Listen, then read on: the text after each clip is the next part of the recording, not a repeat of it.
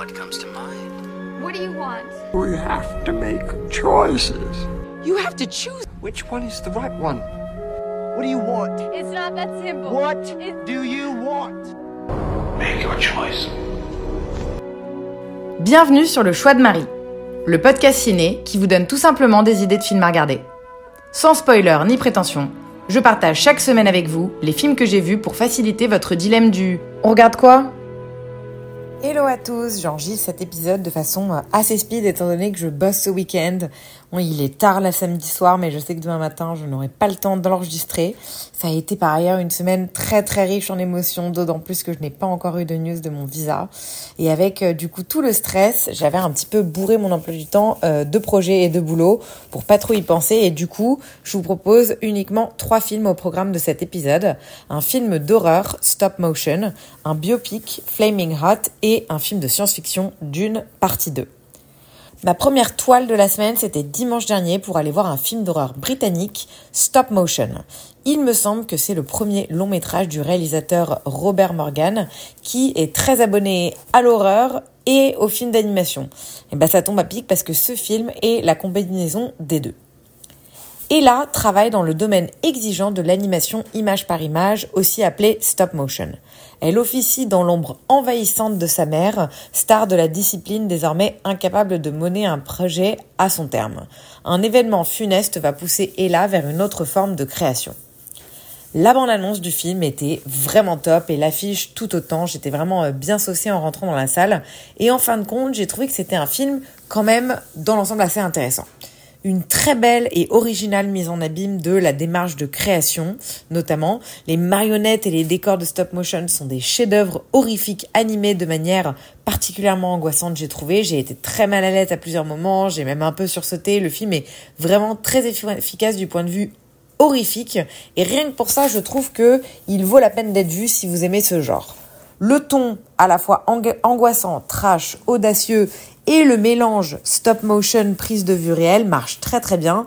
Ce qui a pour moi vraiment peiné à la qualité du film, c'est son incapacité à m'avoir véritablement touché au niveau de l'histoire et des personnages. Il manque clairement un acte ça part un poil euh, trop dans l'expérimental sur la fin, on peine à avoir un sentiment d'achever à la fin du film, et malgré une maîtrise technique et d'ambiance, j'ai eu assez peu d'empathie pour les personnages, ce qui est un peu dommage dans un film d'horreur où les enjeux sont quand même de base toujours très forts, vu que c'est la vie et la mort. L'interprétation de l'actrice principale est très bonne, elle s'appelle Aisling Franciosi, elle est irlando-italienne. Je l'avais jamais vue, mais elle réussit euh, à balayer pas mal d'états euh, que traverse son personnage dans ce film. Elle est vraiment très versatile. On a également la jeune Caroline Springale, qui est également très très bonne et très bien castée. Mais en dehors de ça, je dois euh, vous avouer que je trouve que les personnages en stop motion avaient bien plus de personnalité et de charisme que les êtres humains. Voilà, un petit film qui m'a bluffé du point de vue technique et au niveau de l'ambiance. J'ai vraiment passé un bon moment euh, bien flippant et tendu devant, ce qui est un peu le but devant un film d'horreur. Mais j'ai pas pour autant été bouleversée et transportée par l'histoire. C'est dommage parce que je pense quand même que euh, voilà, ça avait beaucoup de potentiel et que voilà, ça vaut le coup d'être vu euh, si vous kiffez ce genre parce que c'est original en de nombreux points. C'était Stop Motion, bien présent sur Allociné et Sens Critique, mais qui n'a pas encore de date de sortie. Pour continuer, on termine la tout des Oscars en regardant le dernier film qui nous restait sur la liste, Flaming Hot, le premier film réalisé par l'actrice Eva Longoria. Elle avait déjà réalisé des épisodes de séries télé et là elle s'attaque du coup à un film de fiction. Il est sorti direct en VOD ici, sur Hulu aux États-Unis et sur Disney Plus en France en juin dernier et il se trouve qu'il est nominé pour l'Oscar de la meilleure chanson. Le film retrace la véritable histoire de Richard Montagnez, qui, après avoir commencé comme gardien au, sein de la société Frito-Lay, a bouleversé l'industrie agroalimentaire en utilisant son héritage hispano-américain pour créer les chips Flaming Hot Cheetos, devenus au fil du temps un phénomène de la pop culture mondiale. Je ne vais pas y aller par quatre chemins, c'était une catastrophe ce film. Déjà, je doute de la véracité de l'histoire, je sens que tout a été transformé et twisté pour donner une histoire niaise, symbolique euh, et représentative du rêve américain.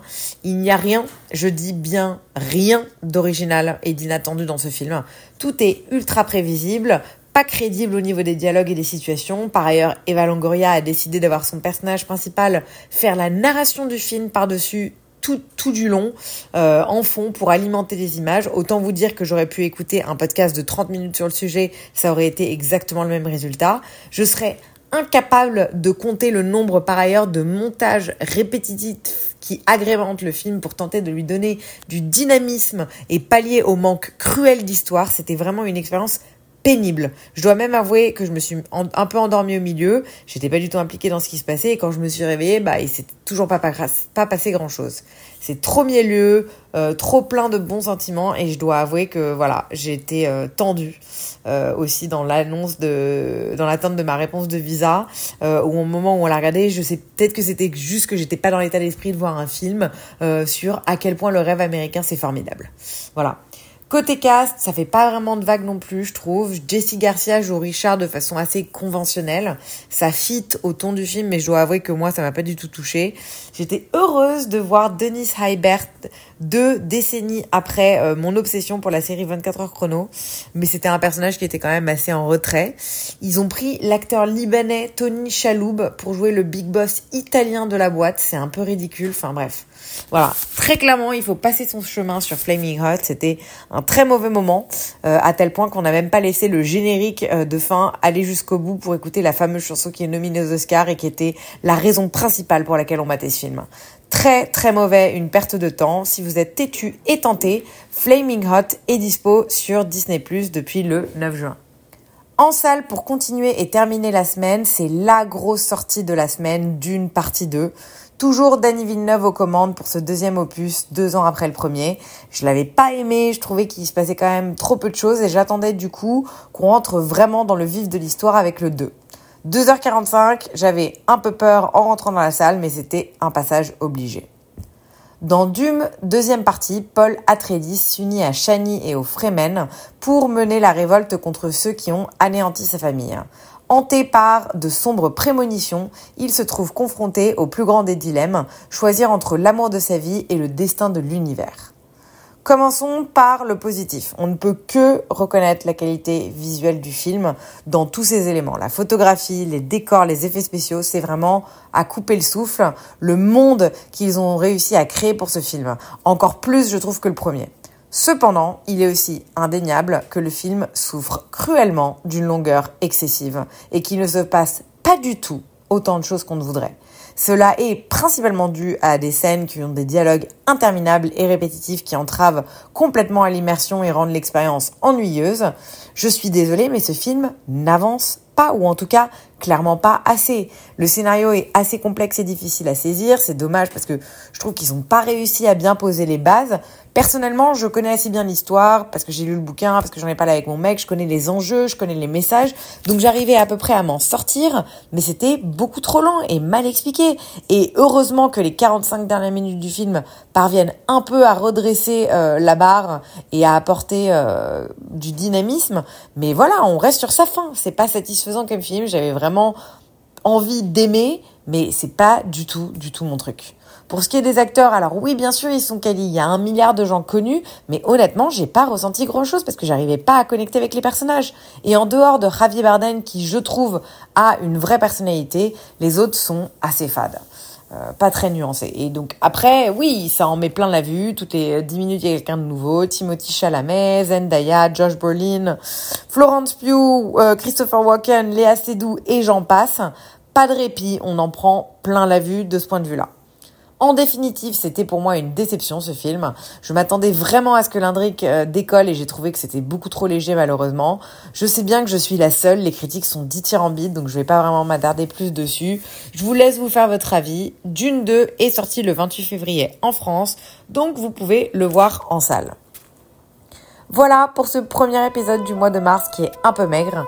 Je vous promets que je me rattrape la semaine prochaine parce que le rythme de table va un petit peu se calmer et pour le coup j'espère vraiment avoir une bonne nouvelle à vous annoncer dimanche prochain euh, concernant mon visa.